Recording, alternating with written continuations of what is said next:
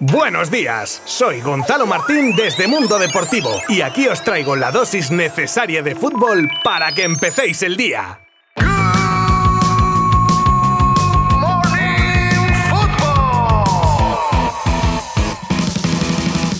Martes 23 de marzo, martes como no, de Good Morning Football. Vuelvo un día más con vosotros para contaros todo lo más destacado que rodea al mundo del deporte rey. Desde los partidos disputados ayer, selección española, repesca para el Mundial, categorías inferiores de la Roja con la sub-21 y la sub-19, por supuesto la gran jornada de Champions femenina con el partidazo en el Camp Nou entre Barça y Real Madrid que va a ser histórico y un montón de noticias frescas más para tener un episodio redondo. Como siempre os invito a que me acompañéis durante los próximos minutos. Os habla Gonzalo Martín desde Mundo Deportivo. ¡Vamos allá!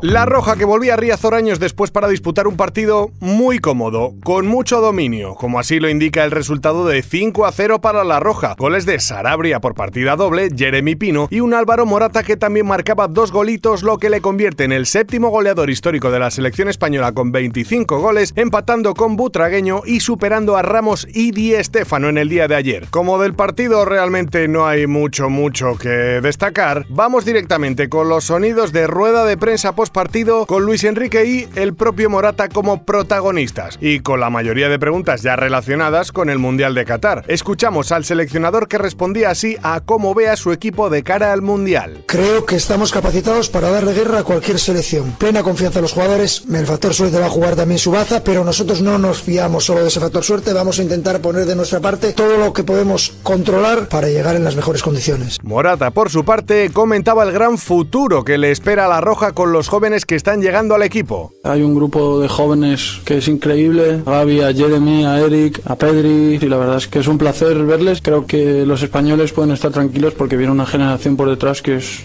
es brutal. Por cierto, aprovecho estos micrófonos para pediros perdón por la calidad del audio, porque parece mentira que a estas alturas de la película, en el mundo de la tecnología y la comunicación, haya ruedas de prensa que se escuchen como el... Bueno, en fin, me parece increíble, y lo dice uno que tiene una empresa de sonido, ¿eh? Y sabe de lo que habla. Pero bueno, toques de atención aparte, vamos a continuar. Repasamos ahora los resultados que se dieron ayer en los dos partidos que había de la repesca para el Mundial, en los que se enfrentaban Portugal con Macedonia y Polonia con Suecia. Y la verdad, pocas sorpresas en esta ocasión. 2 a 0 y 2 a 0. Dos goles de Bruno Fernández para los portugueses, los de Lewandowski y Zielinski para los polacos, y ambas selecciones directitas a Qatar. También ayer partidos de la Rojita y los chicos de la Sub-19 con suerte dispar. Los Sub-21 se llevan su billete para el europeo tras vencer a Eslovaquia por 3 a 2 con goles de Brian Hill, Sergio Gómez y Robert Navarro. Mientras que los Sub-19 de Santidenia no podían con Dinamarca, con quien empataban a 3, necesitados de al menos la victoria por diferencia de dos goles, lo que les deja sin el pase al europeo. Y vamos con la previa del partidazo de hoy en el Camp Nou entre Fútbol Club Barcelona y Real Madrid de la vuelta de los cuartos de Champions que se afronta tras la victoria en Madrid de las de Giraldez por 1 a 3. Será sin duda un partido histórico por el marco sobre todo en el que se va a dar, con un Camp Nou lleno hasta la bandera y siendo un partido femenino, algo que puede marcar un antes y un después o como dice Alexia Putellas, puede ser el inicio de una nueva era. Yo creo que el día de mañana puede ser eh, sinceramente el inicio de, un, de, una nueva era. Va a inspirar a muchísimas personas, en concreto a niñas que, que vendrán, que lo verán desde su televisión, que verán que, que mujeres están jugando en el Camp Nou eh, y eso en, en, un futuro seguro que se recogerán los frutos, ¿no? Seguro que muchas niñas soñarán con ser esas mujeres en 10, 20, 25 años. Una Alexia que también respondía así, así se imaginaba poder jugar en estas condiciones. Imaginarlo no, porque bueno, al final solo veía a hombres, ¿no? Eh, entonces, eh, bueno, sabía que podía jugar al fútbol, pero no veía accesible a jugarlo a estas dimensiones. Por su parte, la jugadora del Madrid, Ivana Andrés, que decía que el escenario que va a rodear al partido les tiene que motivar. Bueno, la verdad que no, nunca he tenido la suerte de, de poder jugar delante de, de, tantas personas, pero bueno, yo creo que nos tenemos que olvidar de, de, lo que es el escenario, al final no nos tiene por qué afectar, sino al contrario, también nos motiva que, que haya tanta gente, aunque sea, aunque sea del Barça, pero seguramente también haya gente del Real Madrid. Madrid. También los entrenadores de ambos equipos saltaban a escena en rueda de prensa. Comenzamos con un Alberto Toril que ve la ilusión en sus jugadoras y está convencido de que pueden competirle el partido al Barça. Estoy seguro de que vamos a hacer un buen partido, las chicas están muy ilusionadas, eh, convencidas de que podemos competir bien y ya lo vieron en el partido de ida que estuvimos eh, por momentos por encima y el partido fue bastante igualado, por lo tanto creo que estamos capacitadas para hacer un buen partido. Turno ahora para Giraldez que deja claro que a pesar del resultado de la ida, van a salir a ganar y a hacer disfrutar al público. Seremos ofensivas como, como lo intentamos ser cada partido. El hecho de, de ser entrenador o ser jugadora del Barça implica que tengas que estar al 100% en cada partido. Queremos hacer que la gente que venga al Camp Nou disfrute, afrontaremos el partido como lo hacemos cada semana con, con la intención de ganar. Pues ya sabéis, a partir de las 7 menos cuarto todo el mundo pendiente de este partido que pretende, amén de ser una fiesta del fútbol, pasar a la historia del deporte femenino. En otro orden de cosas nos llega la noticia de que el Bayern se habría metido de lleno en el intento de fichaje del lateral del Ajax Nusair Madraoui, objetivo del Barça para la próxima temporada y cuya oferta del club alemán ya catalogan desde Ámsterdam como super oferta. Y no sé yo si el Barcelona va a estar en el próximo mercado para competir contra las super ofertas, pero bueno, y aunque a veces, en el fútbol cada vez menos, priman otras cosas antes que el dinero, el club azulgrana por si acaso ya valora otros nombres conocidos como el de César Azpilicueta.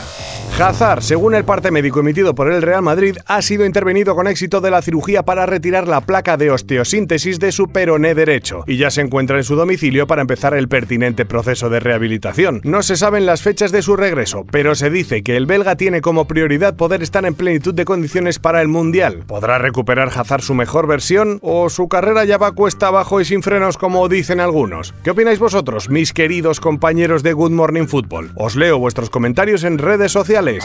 Conmoción en Bélgica tras conocerse el fallecimiento del portero de 28 años del Círculo de Brujas Miguel Van Damme. Así lo ha hecho oficial el club tras conocer la noticia de que su portero no había podido ganar la pelea contra una leucemia que le fue diagnosticada en 2016. A pesar de su baja, se le prolongó su contrato en 2017 y en 2020 fue renovado de nuevo por el club en el que militaba desde 2013. Sin duda un gesto que hasta me emociona leer y que dice mucho del Círculo de Brujas, que emitía una sentida carta de despedida para Miguel. Desde aquí nuestro más sentido pésame y para su familia y amigos. Descanse en paz. Y cerramos con una noticia que nos ha pillado por sorpresa y que ha impactado fuerte en el panorama nacional. Se trata de la carta abierta de denuncia que ha escrito y publicado Gio Queiroz, jugadora del Levante cedida por el Barcelona, con destino al presidente del Barça y en la que asegura haber recibido presiones por querer ir a jugar con Brasil y afirma ser víctima de acoso laboral y violencia psicológica. Queiroz deja claro también que el club no es responsable en ningún caso de las conductas denunciadas, pero que espera que la entidad azulgrana cumpla con su papel institucional e investigue y denuncie los posibles casos delictivos a las autoridades pertinentes. Estos casos parece que los denunció la jugadora hace un año y tanto la FIFA como de manera interna el Barça no vieron nada punible e irregular y se quedó en algo interno del club. Ahora Queiroz parece aprovechar el partido de hoy de gran trascendencia para darle visibilidad a su caso, algo que no ha sorprendido en el vestuario culé dado que no sería la primera vez que la jugadora protagoniza alguna situación polémica. En cualquier caso, entiendo que todas las partes tienen el beneficio de la duda y oye, si se tiene que investigar, pues desde luego tema delicado. Podréis encontrar más detalles del caso en nuestra página web.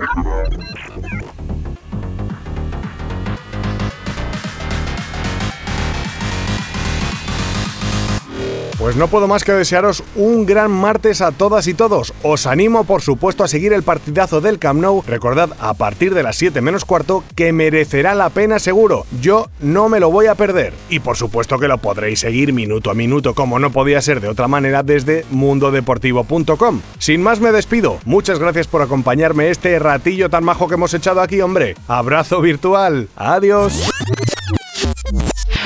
Mundo Deportivo te ha ofrecido Good Morning Football, la dosis necesaria de fútbol para comenzar el día.